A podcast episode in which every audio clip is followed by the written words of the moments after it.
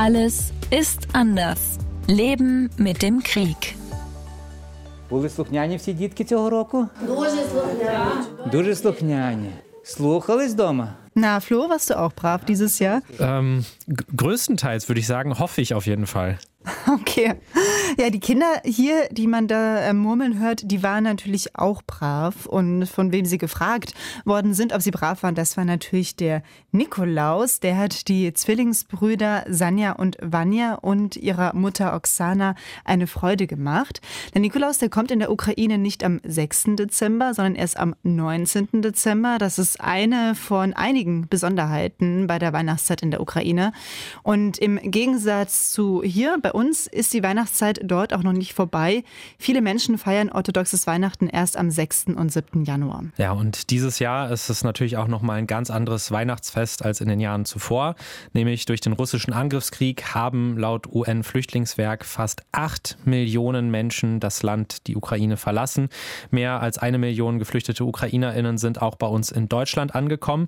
Und die beiden Kids, Sanja und Vanya, die sind mit ihrer Mutter zusammen eben drei von dieser eine Million Menschen, die bei uns in Deutschland sind. Und wir wollen heute in der Folge so ein bisschen drauf schauen, wie geht's denen eigentlich? Wie geht's denen vor allen Dingen ohne ihren Papa hier bei uns in Deutschland? Ist da überhaupt an Weihnachten zu denken dieses Jahr und welche Gedanken beschäftigen sie sonst noch? Darüber sprechen wir in dieser neuen Folge von Alles ist anders Leben mit dem Krieg. Ihr findet uns in der App der ARD Audiothek und natürlich überall, wo es Podcasts gibt. Und damit hallo, wir sind Christine Hartauer vom SWR und Florian Gregorzig vom WDR. Christine, wir haben jetzt gerade schon den Nikolaus so ein bisschen gehört. Du hast die alle getroffen. Wo war das denn genau? Das war in Karlsruhe. Da war die Familie, also Oksana mit ihren beiden Jungs, auf einer Nikolausfeier. Die hat der ukrainische Verein für die Kinder veranstaltet.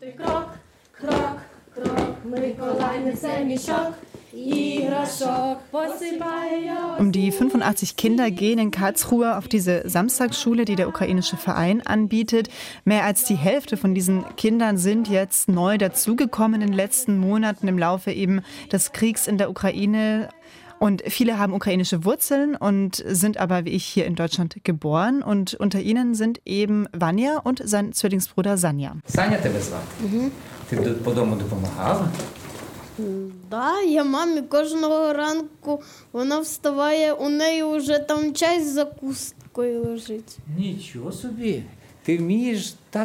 Also Sanja ist sehr brav. Der macht seiner Mutter morgens immer schon Tee, sogar mit einer kleinen ja, Beilage, mit einer Kleinigkeit zu essen. Und der Nikolaus ist ziemlich angetan davon und fragt ihn, aha, du weißt also, wie man das heiße Wasser und alles zubereitet. Und er erklärt ihm dann die einzelnen Schritte. Und ja, also der Nikolaus, aber auch ich, wir waren beide schon sehr begeistert davon, dass Sanja mit acht Jahren schon so selbstständig ist und seiner Mutter da morgens so eine Freude macht. Ja, das ist natürlich einerseits total positiv, aber es ist ja auch so ein bisschen, oft ist es ja so, dass dann Kinder in solchen Notsituationen schon so eine Rolle von so einem Erwachsenen auch so ein bisschen einnehmen, um irgendwie damit umzugehen mit diesem Stress. Ne? Man ist geflüchtet, man ist irgendwie nach Deutschland äh, gekommen. Äh, Wie, wie sind die beiden denn überhaupt nach Deutschland gekommen? Sind die alleine geflüchtet?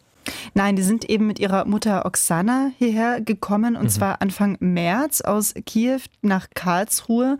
Sie sind mit dem Zug gefahren. Ziemlich voll war das äh, natürlich, ziemlich überfüllt Richtung Slowakei. Und dort hat der Onkel von Sanja und Vanya die Familie eingesammelt und sie mit dem Auto nach Karlsruhe gebracht, weil die Schwester von deren Mutter, die Oksana, die hat eine Schwester, die lebt hier schon seit längerem in Karlsruhe und bei der wohnen die jetzt auch gerade. Der Vater von den Jungs, der ist in der Ukraine geblieben. Er kämpft freiwillig dort in der Armee im Osten. Ja, ist, glaube ich, ein Schicksal, was die beiden wirklich mit sehr, sehr vielen kleinen Jungs und Mädchen äh, gemein haben, die fliehen mussten.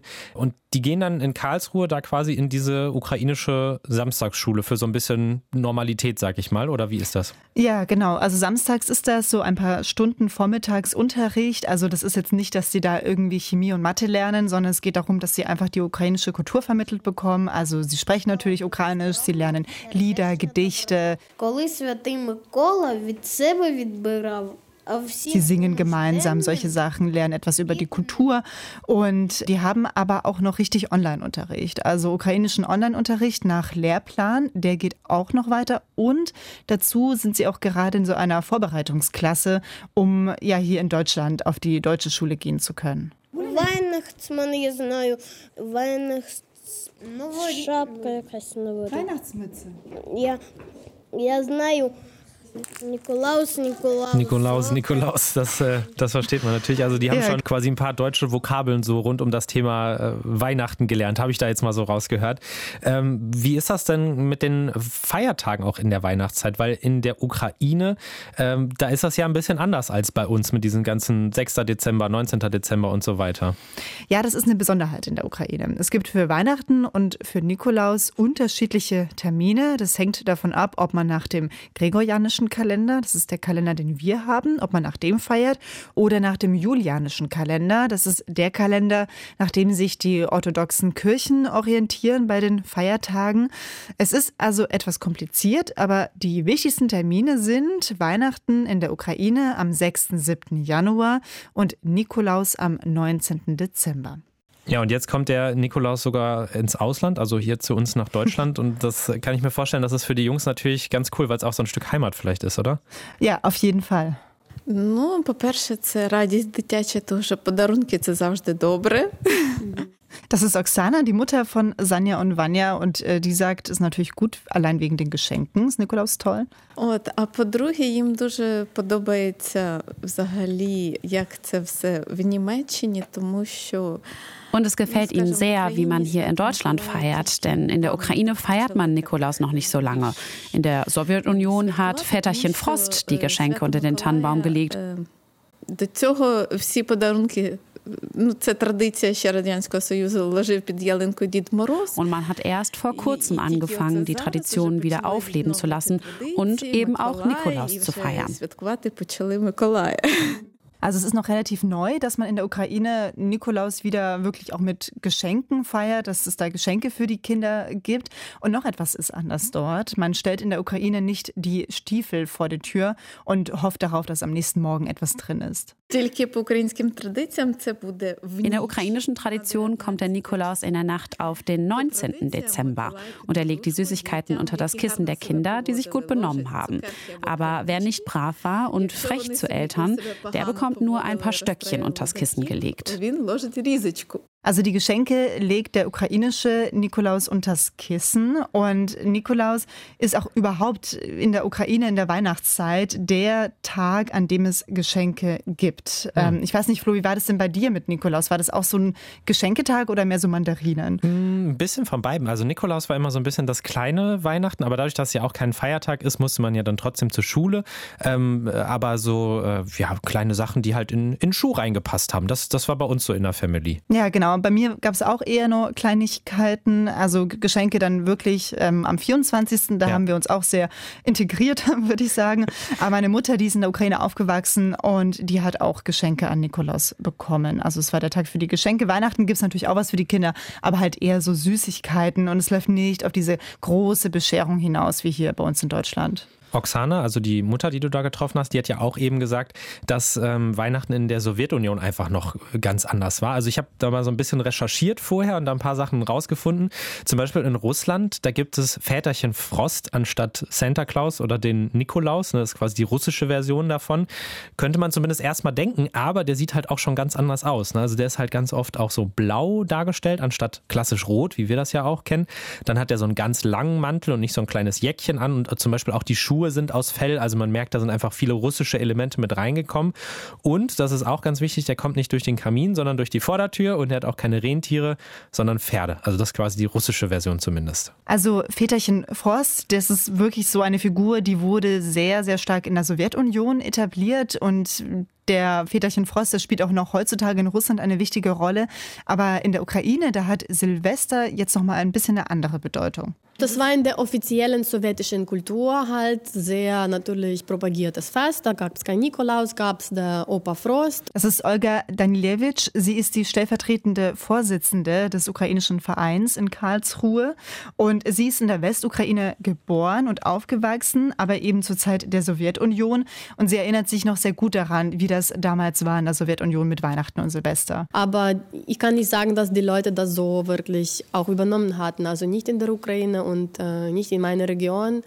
Die Leute auf dem Land, in den Dörfern haben immer Weihnachten gefeiert, halt heimlich. Und Silvester war dann eher so, das ist, ja, das war ein offizielles Fest, dann hat man auch schon gefeiert, aber das war auch echt etwas, was man mit Kollegen irgendwie oder Freunden, also Weihnachten waren schon immer das Familienfest und wurde halt heimlich gefeiert. Das kann man sich auch gar nicht vorstellen, mhm. ne? dass tatsächlich Weihnachten verboten wird. Also so ein Fest, wo ja wirklich äh, total viele positive Sachen mit verbunden sind. Ne? Liebe, Fest der Familie, hat sie ja auch äh, gerade gesagt. Und auch das habe ich nochmal recherchiert. Also das fing nämlich alles 1917 an, als die Kommunisten quasi die Macht übernommen haben und dann ja auch ein atheistisches Regime, also ohne Religion, versucht haben einzuführen.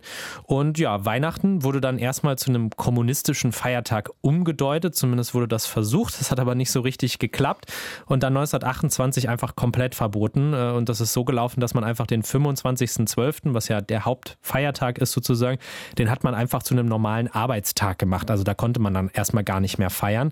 Das kam aber alles einfach nicht so gut an und 1935, da hat Stalin dann höchstpersönlich entschieden, dass zumindest der Baum, ne, also der Weihnachtsbaum war dann halt nicht der Weihnachtsbaum, sondern halt so ein Feiertagsbaum und auch ein paar andere Bräuche, die durften wieder wiederkommen, aber halt nicht zum 24. und 25.12., sondern am weltlichen Neujahr und quasi nicht am christlichen Feiertag. Und dann war Neujahr plötzlich also so ein bisschen das Ersatzweihnachten für viele, weil es erlaubt war. Ja, Olga hat mir auch beschrieben, wie das dann konkret war. Nikolaus hat man nicht so gefeiert, weil wir waren ja noch klein, wenn die Kinder dann, wenn wir dann in den Kindergarten gehen würden und erzählen, das wäre zu gefährlich. Meine Oma hat mir heimlich beigebracht, äh, Gebete irgendwelche, als ich dann irgendwie schon fünf war. Und ähm, wir hatten auch eine Ikone gehabt, die aber nur, da war kein Anzeichen, dass eine Ikone ist. Von Leonardo da Vinci, so eine Reproduktion mit äh, Frau mit Kind. Und das haben dann Oma und Oma gesagt, ja, das ist eine Ikone, aber wenn jemand zum Besuch war, nee, einfach Frau mit Kind. Also es war ja nicht erlaubt. Und auch Weihnachten haben sie sehr leise gefeiert. Ja, also da konnte man einfach nicht seine elementarsten Rechte ausleben, hat Olga zu mir gemeint. Also wie sie auch eben schon beschrieben hat, Weihnachten, das ist eine religiöse Zeit auch. Es ist ein Fest, da gibt es ganz viele Traditionen. Neben den Gebeten, die sie ja heimlich gelernt hat, gibt es natürlich auch Lieder und in der Ukraine verkleidet man sich auch. Und das sowjetische Regime hat eben alles daran gesetzt, dass das nicht ausgelebt wird. Also Olga hat mir auch erzählt, dass ihr Großvater, der hat die ukrainische Sprache an der Uni unterrichtet und er wurde dann auch dafür gefeuert gefeiert.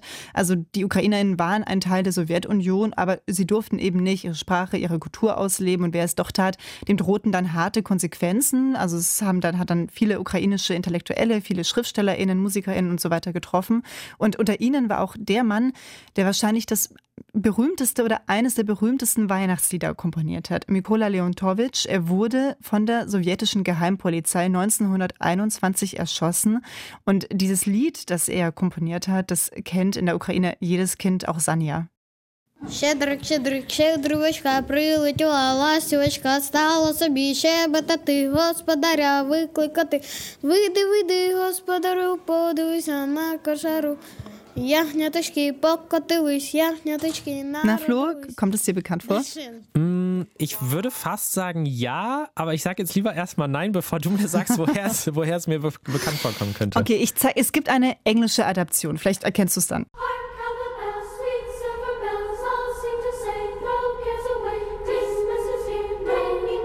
Vielleicht kennst du das aus dem Film Kevin allein genau, zu Hause. Genau, genau, das habe ich nämlich auch gerade gedacht, weil das, dieses Lied, das passt einfach so gut zu diesem Film, weil es so diese, dieses Gedrängte auch so ein bisschen hat, ne? Aber vielleicht auch nur in der englischen Version, wenn man es jetzt mit dem Film in Zusammenhang kennt.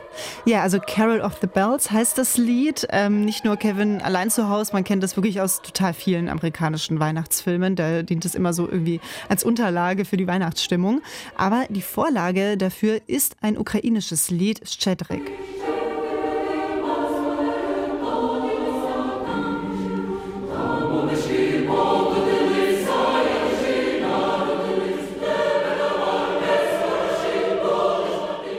Ich habe ja gerade gesagt, dass das so ein bisschen so fast gedrängt oder gehetzt oder so klingt. Worum geht es denn eigentlich im ursprünglichen ukrainischen Lied? Also es ist ein wirklich sehr, sehr altes Volkslied. Aha. Es geht darin um eine Schwalbe, die zum Hausherren äh, fliegt und ihm sagt, dass ganz viele Lämmlein geboren worden sind. Und damit meint sie, dass jetzt eben eine gute Zeit anbricht, dass ein gutes neues Jahr bevorsteht. Und dieser Titel Schettrik, der kommt auch von dem Wort äh, für großzügig. Ah, okay. Also so ein richtig auch weihnachtlicher Inhalt sozusagen. Ne? Wie hat es denn so ein ukrainisches Lied überhaupt geschafft, dass es äh, in den USA so groß geworden ist? Vor 100 Jahren, also es kommt die kleine Weihnachtsgeschichte, Flo, vor 100 Jahren, 1922, da ist der ukrainische Nationalchor durch die Welt gereist mit einem Liederprogramm. Und Teil des Repertoires war eben dieses Chetrik und die Idee dafür hatte der Präsident der damaligen ukrainischen Volksrepublik, das hieß Simon Petlura. Und das war nämlich so nach dem Ersten Weltkrieg, da gab es schon mal die Ukraine als Nationalstaat für wirklich sehr, sehr, sehr kurze Zeit.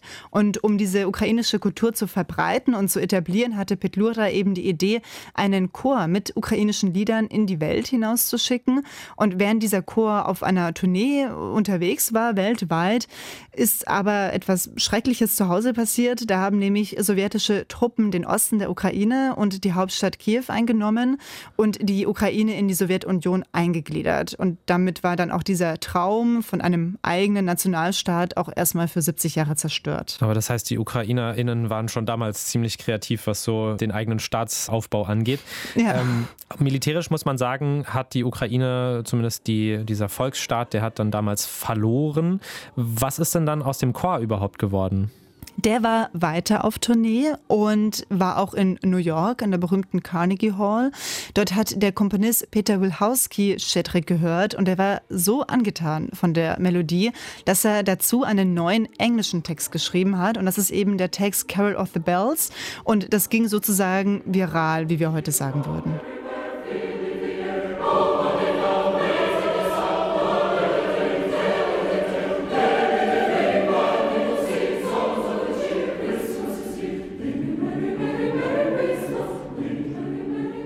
Und die Aufnahme vom ukrainischen Original, die wir ähm, hören, die ist auch aus der Carnegie Hall, nämlich dieses Jahr wurde die da aufgenommen. Da war nämlich ah. der ukrainische Nationalchor wieder zu Gast im Winter und zwar eben 100 Jahre nachdem sie dort zum ersten Mal aufgetreten sind. Und ja, Stedrik ist halt derart etabliert, dass halt auch Kinder wie Sanja und Vanya das Lied einfach kennen und heute auch noch hören. Ja, ist ja auch irgendwie verrückt, dass sich Geschichte irgendwie in so Kreisen bewegt und jetzt Sanja und Vanya quasi 100 Jahre später nochmal so was Ähnliches erleben, dass irgendwie ihr Land so im Umbruch ist und sie Weihnachten jetzt halt auch so, ja, halt bei uns in Deutschland feiern müssen. Generell kann man aber sagen, ähm, dass äh, Weihnachten auch in der Ukraine generell sich in den letzten Jahren so ein bisschen gewandelt hat. Also der Leiter der orthodoxen Kirche in der Ukraine, der hat zum Beispiel 2020 gesagt, dass man das Weihnachtsdatum auch einfach vom 7.1., also dem orthodoxen Weihnachtsfest, auf den 25 27.12. ändern könnte, wenn das genug Leute in der Kirche und auch genug Gläubige wollen würden. Allerdings haben da noch 60 Prozent der Menschen gesagt, nee, wollen wir nicht. Und jetzt im Oktober 2022, also dieses Jahr erst, da hat der Vorsitz der orthodoxen Kirche gesagt, wenn es Gründe in bestimmten Gemeinden geben sollte, die Feier dann am 25.12. abzuhalten, dann darf das ausnahmsweise gemacht werden. Also da dürfte dann auch ein Gottesdienst schon früher stattfinden. Also quasi dieses Jahr haben einige Gemeinden oder Familien vielleicht sogar schon früher auch Weihnachten gefeiert. Ja, auch Oksana und ihre Kinder machen das hier in Deutschland mhm. so. Und die meisten, die ich kenne, die feiern auch zweimal. Also die haben gefeiert und feiern am 6. 7. Januar nochmal. Das machen wir auch in einem bisschen, ja, mit einem, einem kleineren Umfang. Aber viele Menschen der Ukraine sehen diesen Schritt, dass man eben auch schon am 24. und 25. feiert, als einen Schritt Richtung Europa. Dass man eben sich ja dem Rest der Welt anschließt und schon im Dezember Weihnachten hat. Ja, wir feiern dieses Jahr zweimal. Wir haben dieses Jahr auch schon schon Ostern zweimal gefeiert. Und das hat meinen Kindern sehr gut gefallen. Oh, Entschuldigung, mein Mann ruft an.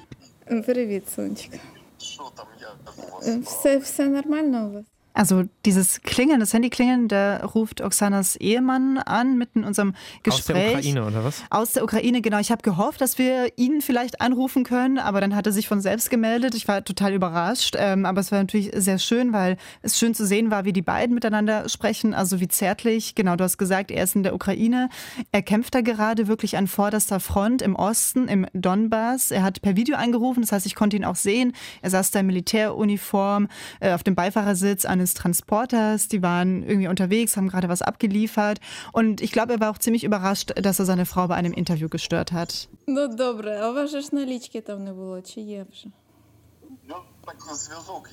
Konntest du denn dann auch äh, mit ihm sprechen oder konntest du irgendwie in Erfahrung bringen, wie er gerade so die Weihnachtszeit verbringt und wahrnimmt? Wir hatten ja in Karlsruhe gerade das Nikolausfest im ukrainischen mhm. Verein und da habe ich ihn gefragt, ob er schon einen Plan hat, wie er so die, diesen Tag oder diese Zeit verbringen wird. Nikolaus werden wir an der Front feiern. Bei uns ist es so, für ein bis zwei Wochen sind wir an der Front. Dann können wir uns für eine Woche zurückziehen, um uns auszuruhen, uns zu waschen und zu rasieren, einfach um sich wieder in Ordnung zu bringen. Ich weiß also noch nicht genau, wie es sein wird.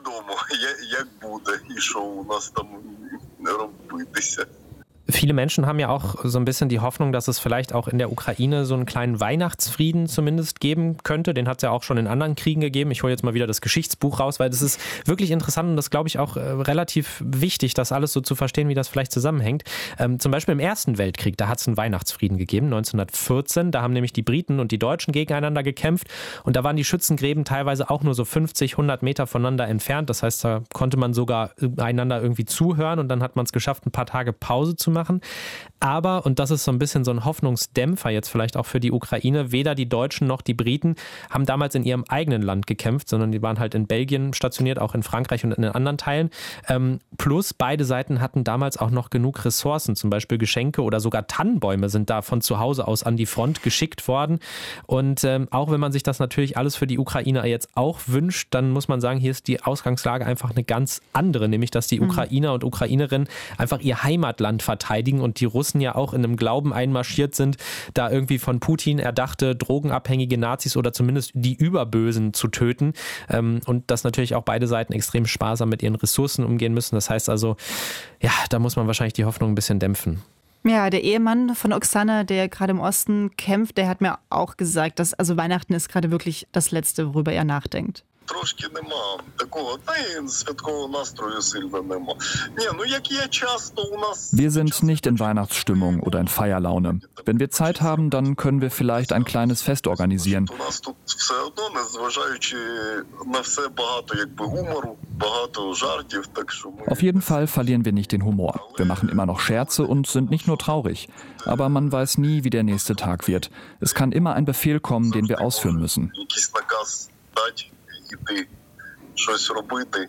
Ja, also mein Eindruck bei der Nikolausfeier in Karlsruhe war, dass alle froh sind, vor allen Dingen die Erwachsenen, dass die Kinder miteinander spielen können, dass die irgendwie beschäftigt sind, dass sie ja auch eben da die ukrainischen Gedichte aufsagen und die Lieder singen können und so weiter, während die Erwachsenen eher so denken wie Olga, die stellvertretende Vorsitzende des Vereins. Also eigentlich, was wir alle begriffen haben, dass wie die Weihnachten werden und so, das ist unser allerkleinstes Problem überhaupt im Moment, weil wir sind überhaupt froh, dass äh, wenn alle noch in Familie am Leben sind. Wenn alle noch gesund sind, haben alle Arme und Füße, Beine, ja. Und was man einander wünscht, ist immer Frieden. Also immer, dass wir freie Ukraine und Frieden, ja, das zusammen, dass wir das erleben dürfen und dass das uns das neue Jahr bringt und auch dieses neugeborene Jesuskind und das ist die Hoffnung, ja. Wir haben ja jetzt viel darüber gesprochen, wie Weihnachten auch in der Ukraine ähm, zur Zeit der Sowjetunion gefeiert worden ist oder besser gesagt halt auch nicht gefeiert werden durfte ähm, und wie das Ganze so ein bisschen unter Kriegsumständen ist. Christine, du hast ja auch ukrainische Wurzeln. Vielleicht kannst du auch mal so ein bisschen erzählen, wie Weihnachten so klassischerweise in der Ukraine oder in ukrainischen Familien so vonstatten geht. Flo, ich musste beim Lieblingsthema anfangen, nämlich Essen. Mhm. Und auch als ich Olga, Oksana und die beiden Jungs, Sanja und Vanya, gefragt habe, wie sie jetzt Weihnachten feiern, da ging es immer zuerst ums Essen. На Різдво ми любимо дитяче шампанське чи там олів'є. Also der Sanja, das erste, was er gesagt hat, war Weihnachten, da gibt es Kinderchampagner. Ja, Champagner habe ich nämlich verstanden. Also Kindersekt, genau. Ähm, da hat seine Mutter sehr entsetzt geguckt im Hintergrund. Aber dann hat er ja noch gleich was hinzugefügt, nämlich, dass er auch Olivier sehr gerne mag. Das mag ich auch sehr gerne. Das ist ein Fleischsalat, da sind ähm, gekochte Kartoffeln, Möhrchen, Erbsen, Eier drin, alles so ganz, ganz fein gewürfelt mit sehr viel Mayonnaise. Also Mayonnaise spielt überhaupt eine sehr tragende Rolle in der osteuropäischen Küche. Hm. Aber Sanja hat da etwas Falsches gesagt, weil Olivier darf man an Heiligabend noch nicht essen, weil da darf man noch kein Fleisch essen. Ach so, das heißt, es gibt jetzt auch keine Bockwürstchen oder äh, Weihnachtsgans oder so wie in Deutschland manchmal. Nee, am äh, 6. Januar geht das nicht an Heiligabend. Fleisch gibt es erst am 7. Januar, also dem ersten Weihnachtsfeiertag. Es ist nämlich so, 40 Tage vor dem Fest beginnt für die orthodoxen Christen das Weihnachtsfasten, weil die Seele und der Körper, so ist es ja beim Fasten, die sollen gereinigt werden vor Weihnachten. Und in dieser Zeit darf man eben kein Fleisch, Eier, Käse, Butter oder überhaupt Milchprodukte essen. Also auch keine weil, Mayonnaise. Genau, auch keine Mayonnaise, wie im Olivier-Salat. Bei uns ist es auch so zu Hause, wir essen auch kein Fleisch. Bei uns gibt es immer für jeden so eine gefüllte Ofenforelle. Und noch etwas ist sehr wichtig. І обов'язково 12 страв на стіл. Zwölf verschiedene Gerichte kommen auf den Tisch, wie zum Beispiel Vinaigrette, Schuba, Vareniki natürlich. Mein Vater ist Angler, er liebt Fisch. Meine Mutter macht gefüllten Fisch. Und alle bringen auch eingelegte Sachen aus dem Sommer mit. Was so ein richtiger Klassiker ist, den hat ähm, Oksana auch gerade genannt, das sind die Vareniki. Das sind so Teigtaschen in ja, Halbmondform und die sind gefüllt, entweder mit Kartoffeln oder mit Kraut, aber die gibt es auch in süß, also mit so eingelegten Kirschen und das ist auch so ein Klassiker. Also meine Oma, die macht die auch immer. Ich könnte auch schwören, du hast davon hier im Podcast bestimmt schon ein, zwei Mal erzählt. Das ja. kommt mir nämlich bekannt vor. Warum müssen es denn zwölf Gerichte sein? Da gibt es zwei Theorien. Einmal wegen den zwölf Aposteln, aber es gibt auch die Theorie zwölf Monate, Fastenzeit geht zu Ende, der Frühling steht vor der Tür. Oksana hat ja auch gesagt, dass es eingelegte Sachen ähm, auf den Tisch gibt. Also in der Ukraine ist es eine sehr, gibt eine sehr große Kultur der eingelegten Gurken und überhaupt alles, was du dir vorstellen kannst. Paprika, Aubergine, das kann man alles einlegen. Das wird alles zu äh, Salaten und äh, einfach sauer und süß und wie auch immer eingelegt. Da gibt es ganz viel Variation und die kommen auch auf den Tisch und damit konserviert man ja auch so ein bisschen den Sommer und äh, das Frühjahr, wo die Sachen eben geerntet worden sind. Und worüber wir jetzt aber noch nicht gesprochen haben, das ist sozusagen der Star des Abends, nämlich Kutia. Das ist so eine Art Brei. Wir haben wirklich sehr viele eigene, äh, ganz eigensinnige Traditionen. Alleine diese Kutia das gibt es in Russland auch nicht. Ich weiß nicht, ob man sonst noch in anderen slawischen Ländern das macht, aber das sind diese Ingredienten, die die Bauern immer hatten. Ja, Weizen, Mohn, Honig und Nüsse. Die waren auch nicht billig, das hat man dann aufbewahrt und für diesen heiligen Abend und nur für dann. Und das ist halt Urzeiten, das ist noch vorchristlich. Ja. Das ist das irgendwie quasi die Fruchtbarkeit und Gesundheit und Reichtum und das Süße des Lebens, ja, so alles gemeinsam. Ja. Wie schmeckt denn das Kutja überhaupt?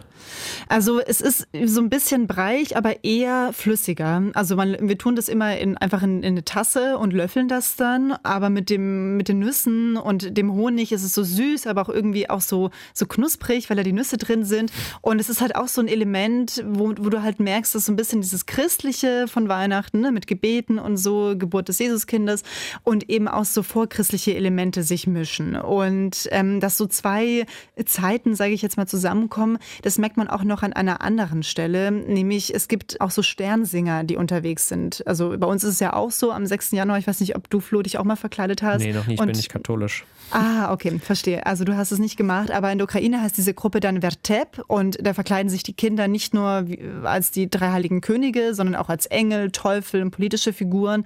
Die ziehen auch von Haus zu Haus, die singen Lieder, sie bekommen Geld und Süßigkeiten dafür. Und Olga hat mir erzählt, dass man auch immer natürlich so ein Repertoire hat von Liedern, die man sowieso immer singt, aber dass man auch noch mal extra ein Lied schreibt, wie so eine Art Jahresrückblick. Es wird auch diese Weihnachtsgeschichte inszeniert, also die Hirten sind auch da und bekunden ja, dass Jesus ist geboren, aber man bringt immer auch, mischt immer bei auch das Alltägliche, also was jetzt wirklich passiert. Und vor einem Jahr hatten wir im Verein so ein Vertep vorbereitet. Und da war auch schon die Rede, dass ja die dunklen Mächten stehen mit riesengroßer Armee auf unseren Grenzen. Und das war schon auch die, die Stimmung. Natürlich müssten wir jetzt dieses Jahr es komplett umschreiben, weil so wie unsere Welt zerbrochen ist, war das auch ähm, seit langem nicht mehr, ja. Also die Welt ist zerbrochen und äh, da bekommt man natürlich auch so einen ganz guten Eindruck darin, wie Ukrainerinnen und Ukrainer jetzt so ein bisschen auf Weihnachten blicken dieses Jahr. Die Oksana, die ist ja mit ihren beiden Kindern aus Kiew nach Karlsruhe geflohen. Ihr Mann kämpft im Osten der Ukraine. Was wünschen die sich denn jetzt fürs neue Jahr dann auch? Ja, also die haben sich hier schon eingerichtet, also auch mit Tannenbaum und Girlanden und Weihnachtsschmuck und so weiter. Also sie werden irgendwie feiern. Es wird auch sicher feierlich sein, aber es gibt natürlich einen großen Wunsch, den sie da im Hinterkopf mit sich trägt und den auch sicher viele Menschen in aus und auch für die Ukraine teilen. Щоб всі нарешті зустрілися. Дуже сумую за своєю за, за своїм будинком, за своєю всією ріднею. Ich wünsche mir, dass wir uns alle sehen. Ich vermisse meine Familie sehr, mein Zuhause. Wir wünschen, dass alles wie früher wird, aber wir wissen, dass das nicht geht. Ну, скажімо так, ми тепер напевно почали жити тільки Lassen Sie es mich so sagen. Wir haben angefangen, im Heute zu leben und wir freuen uns, dass wir die Möglichkeit haben zu feiern. Weil wir nicht wissen, was morgen wird und ob wir uns morgen noch sehen können, weiß niemand.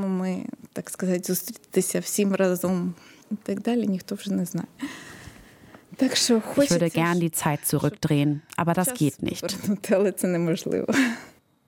Ja, also man hört so richtig, wie sie kämpft ähm, damit, auch wie ihre Stimme so kämpft damit. Ähm, die Zeit zurückdrehen, das geht natürlich nicht, aber vielleicht kann Weihnachten so ein bisschen die Zeit anhalten und einen ein bisschen zur Ruhe kommen lassen, zeigen, was wichtig ist, also Familie, Frieden, dass man eben zusammenhält. Und wir hoffen, wir konnten euch einen Eindruck geben, einen Einblick geben, wie Weihnachten und auch die Weihnachtszeit, diese Weihnachtszeit zwischen den Jahren in der Ukraine gefeiert wird. Ja, also ich fand es auf jeden Fall sehr eindrücklich und auch total interessant. Und ich überlege auch, ob ich vielleicht meiner Familie sage, nee, ich feiere dieses Jahr bei euch, weil diese ganzen Speisen, die haben schon, die haben mir auf jeden Fall schon Lust auf Du bist herzlich eingeladen. Super, das, das freut mich. Falls ihr zwischen den Feiertagen vielleicht trotzdem informiert bleiben wollt, was die Politik, aber was auch das Geschehen in der Ukraine angeht, dann möchten wir euch gerne den 630 Podcast ans Herz legen, wo ja auch ich zum Beispiel mitmoderiere. Zwischen den Jahren werde ich da auch für euch am Mikro sitzen und äh, dann quasi bis Silvester über die News des Tages sprechen. Außerdem packen wir euch noch einen Link zum Verein der Ukrainer in Karlsruhe in die Infobox. Da sind natürlich auch Sachspenden und auch Geldspenden dieses Jahr vor allen Dingen für die Kids besonders wichtig. Ja, und für heute sagen wir Danke fürs Zuhören und bis bald. Tschüss. Alles ist anders ist ein ARD-Podcast von RBB, SWR und WDR. Alle Folgen und weitere Podcasts gibt's in der ARD Audiothek.